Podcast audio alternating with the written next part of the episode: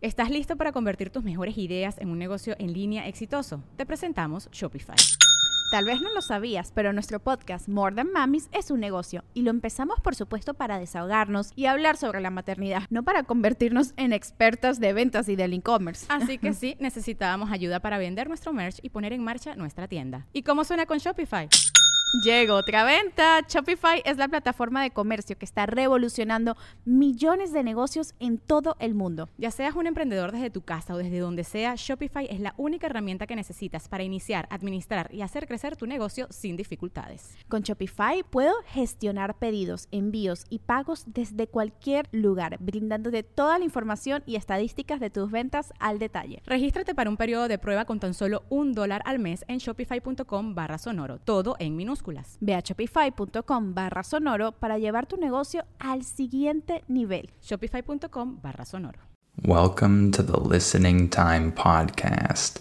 Hey, everybody, this is Connor, and you're listening to episode 78 of the Listening Time Podcast. I hope you're all doing well today. Remember that if you want my specialized training, you can become a listening time member, super member, family member, or the new tier is listening time VIP. Uh, remember that with this new level, this new tier, you can sign up and you'll be able to ask me questions and I'll answer your questions in video format uh, every week. I'm going to do a Q&A session every week where I answer my VIP questions that I get from all of my listening time VIPs. And uh, I'll do this every week, and you'll also get all of the other benefits that a listening time family member gets. You'll get all of my training, my seminars, my bonus episodes, the advanced podcast episodes, all of that. So, if that's something you're interested in, then click on the link in the episode description below this episode. That's patreon.com slash listening time and sign up today. All right, so in today's episode, we're going to talk about winter we're going to talk about this season. I've already done an episode on seasons in general, and I think I've done a bonus podcast episode on the season of autumn. And I can't remember if I already did one on summer or not, but I know I did one on autumn. But uh, I thought that it would be good for me to talk about winter in this episode because we're getting closer to the winter season and it's something that's on my mind. So we'll talk about that today. I'll talk about some of the positives, the negatives, and some of the activities that people do in winter. So, before we start, remember that you have the transcript available for this episode. That's also in the episode description below the episode. So click on that if you need it. And remember that you can listen to this episode as many times as you need until you eventually understand everything that I'm saying without using the transcript. That should be your goal with this podcast. And if you like this podcast, please give it a five star rating and share it with anyone else who might find it useful. Share it with your friends and family members who are learning English.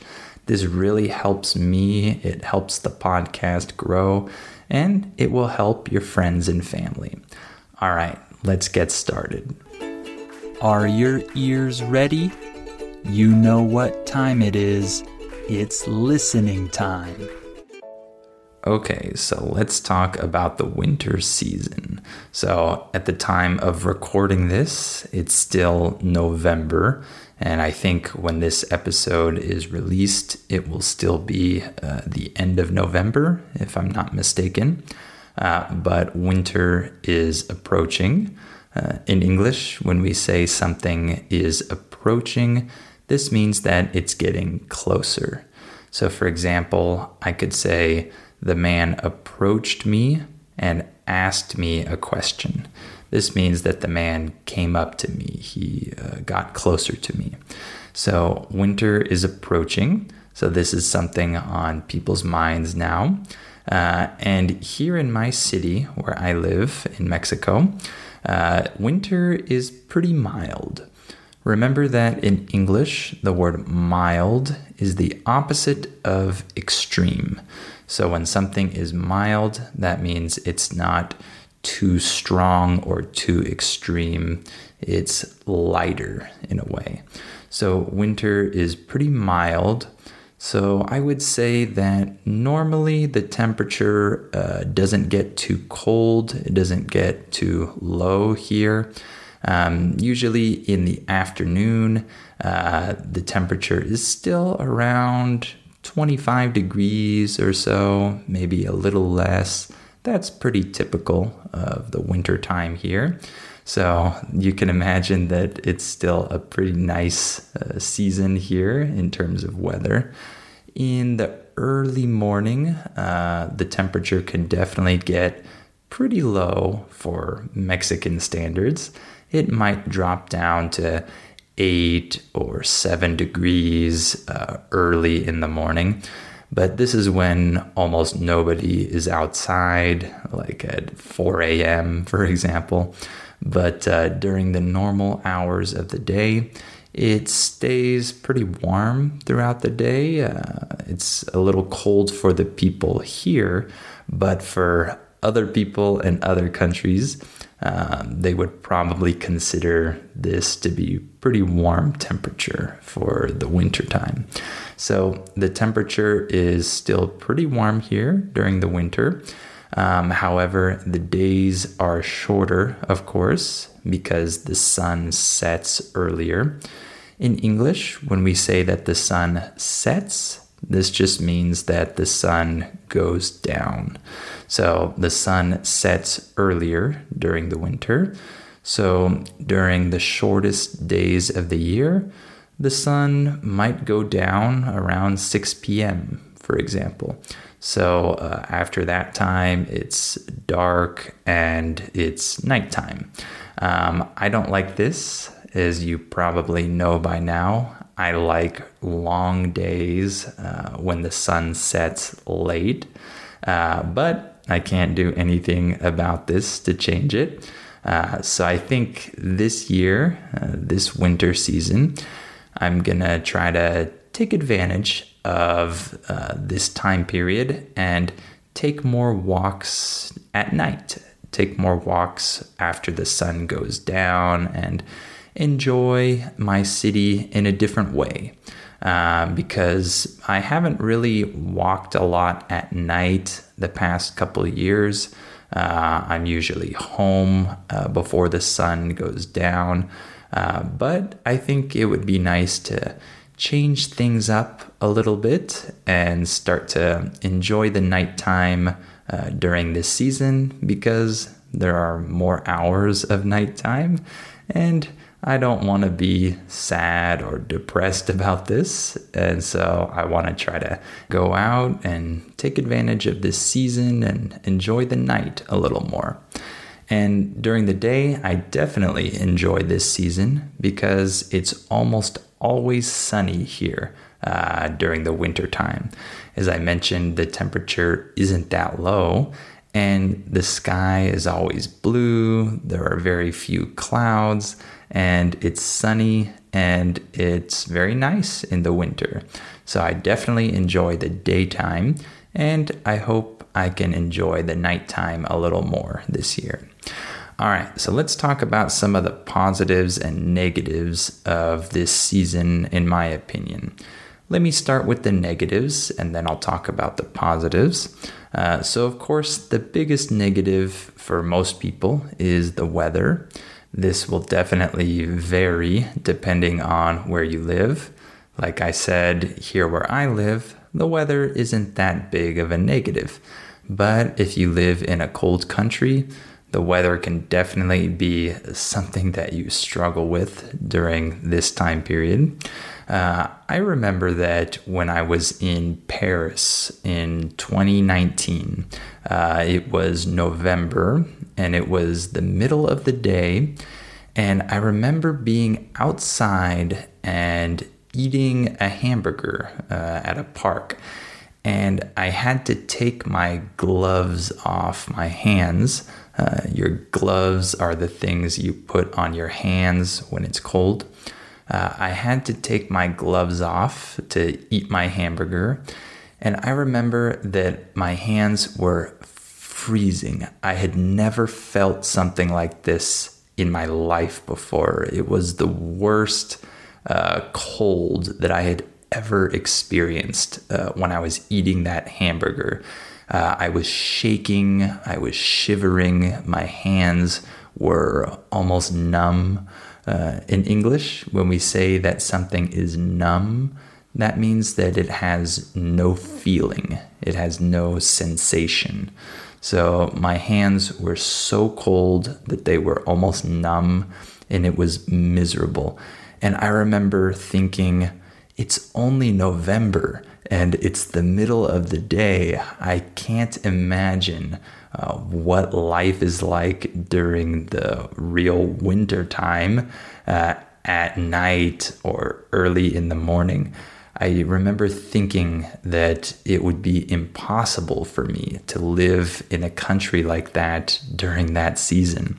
And so when I think about the experience that many people have during these months, uh, the really cold weather that they have to deal with, uh, it makes me feel grateful uh, that I don't live in one of these places. Uh, in English, when we say that you're grateful, this means that you're thankful. Uh, you feel fortunate. So I feel very grateful that I don't have to endure the winter season uh, in a cold country. And I know that in particular, uh, the winter this year might be a little harder for some people uh, because of problems with energy and other things. And so I really hope that the winter isn't too cold this year because I know that a lot of people will struggle with this. And I can't imagine going through a real winter uh, because for me, um, it's very hard to deal with this type of weather. Uh, I don't like it. I'm not used to it. And I'm grateful that I don't have to endure this. Uh, so, the weather is the big negative when it comes to winter. Um, of course, shorter days can also be a negative, like I mentioned. Uh, people uh, don't get to see as much sunlight. And because of that, uh, one of the other negatives that comes along with winter is a lot of people feel more stressed. Uh, they feel more depressed during this season. And one of the big reasons for that is because of uh, the shorter days. Uh, people don't see the sun as much, uh, they don't get as much vitamin D from the sun. And when they get off work, it's already dark.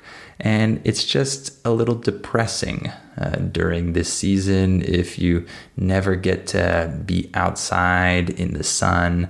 This can be hard to deal with. So, a lot of people feel stressed uh, because of that. And they also feel stressed because of the holiday season, um, because they usually have to buy more things, spend more money. And so this can definitely cause some stress in people's lives. Uh, if money is tight and they still need to buy things, buy presents, uh, that can definitely be hard for people. In English, when we say the phrase money is tight, this means that you don't have a lot of available money at that time. You don't have a lot of money to spend. So, oftentimes, money is tight during this season, but you still need to spend money because it's the holiday season. that's definitely stressful. Uh, and so, overall, winter can be a more stressful season for a lot of people because of the shorter days, because of the expenses, and sometimes just the holidays in general can be stressful because some people um, have problems with their family. Maybe they don't get along with their in laws or whatever it may be. Uh, this can also cause them stress because they have to deal with these problems uh, during this season often. So, overall, uh, that can be a negative thing uh, about winter. However, there are definitely some positives when it comes to winter. Uh, the biggest one for me is Christmas. Uh, I love this holiday, I love this season. In the US, during December, you can see evidence of Christmas everywhere. You see the lights, the decorations, you hear the music. Everything looks like Christmas. Uh, this is a really fun time for people. It's a festive time. Uh, and in Mexico, where I live, uh, it's not as apparent uh, that it's Christmas time. When you walk outside, you don't see as many decorations, you don't hear the music. It's definitely a little less Christmassy here in Mexico. Um, but it's still nice during this season. You can still see decorations and uh, you can still feel it a little bit, but it's definitely stronger in the US. So that's something really cool about uh, the winter season is that it's Christmas time. Uh, at least for me, that's cool. And there are a lot of festivities like events and Christmas markets, and of course, gatherings uh, with your friends or family. Um, you get to see people that you haven't seen in a while. Uh, so that's a nice thing as well because of uh, the holiday season. People get together with their loved ones and they spend quality time together. So that's definitely a positive. And I think that another positive regarding winter is that uh, it's a cozy season. Uh, in English, the word cozy is a little hard to define. When we say that something feels cozy, we're saying that something feels warm, it feels friendly, it feels uh, nice, it makes us feel protected. It's kind of all of those things together. And so, for example, when you stay in a cabin in the wintertime and you're uh, in front of the fireplace and you light a fire and uh, you're there and it's warm uh, inside, uh, that's a cozy feeling. That could be considered a cozy cabin, for example. So I say that wintertime is a cozy season because in a lot of places it's cold outside. And so people try to escape that uh, by staying indoors and um, being under the blankets and lighting a fire and drinking warm drinks like hot chocolate and things like that. Um, it's a very cozy feeling. Uh, it's a very nice feeling to be uh, with your family inside uh, in that atmosphere while it's cold outside. Uh, that feeling is very nice for a lot of people. It's a cozy feeling. So, that's definitely another positive when it comes to winter. And one more positive is all the activities that you can do during the winter. So, for example, skiing and snowboarding are really fun activities that you can try uh, when it's snowing. So, if you go to a mountain, uh, you can ski or snowboard or do other things as well in the snow. Uh, I skied a little bit when I was a kid, but I didn't like it that much. Uh, however, I tried snowboarding a few times as an adult, And I think I've talked about this on a couple different episodes. And I really like snowboarding. Uh, I've only been a few times, and I hope to go again in the future. Uh, but it's a really fun sport. Uh, I really enjoy it.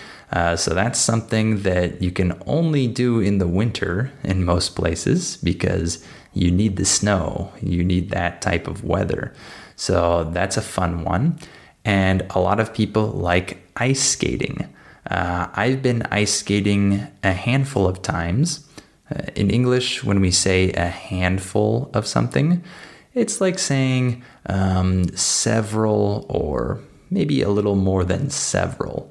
So maybe five or six times or something like that. Uh, so I've been ice skating a handful of times, and even though it's enjoyable for me, it's very hard. So I'm not good at it. Uh, it's a little bit uh, difficult for me to keep my balance. So I've fallen numerous times while ice skating, and it hurts when you fall because the ground is hard and it's not a pleasant experience when that happens. But overall, it's still a fun activity uh, if you can keep your balance and uh, stay on your feet. Uh, and there are many places where you can ice skate in the US, in the middle of the city, even. In many places, they set up ice skating rinks uh, downtown or other places in the city during the winter time. And you can go there with your friends and family and have a really nice time. And that's something that people usually do in the winter and only in the winter. And in general, if you have the opportunity to see the snow in the winter, to go to a snowy area, you can do all kinds of fun things. You can have snowball fights. Uh, this is where you make balls with the snow and you throw them at each other. This is always a fun activity for kids.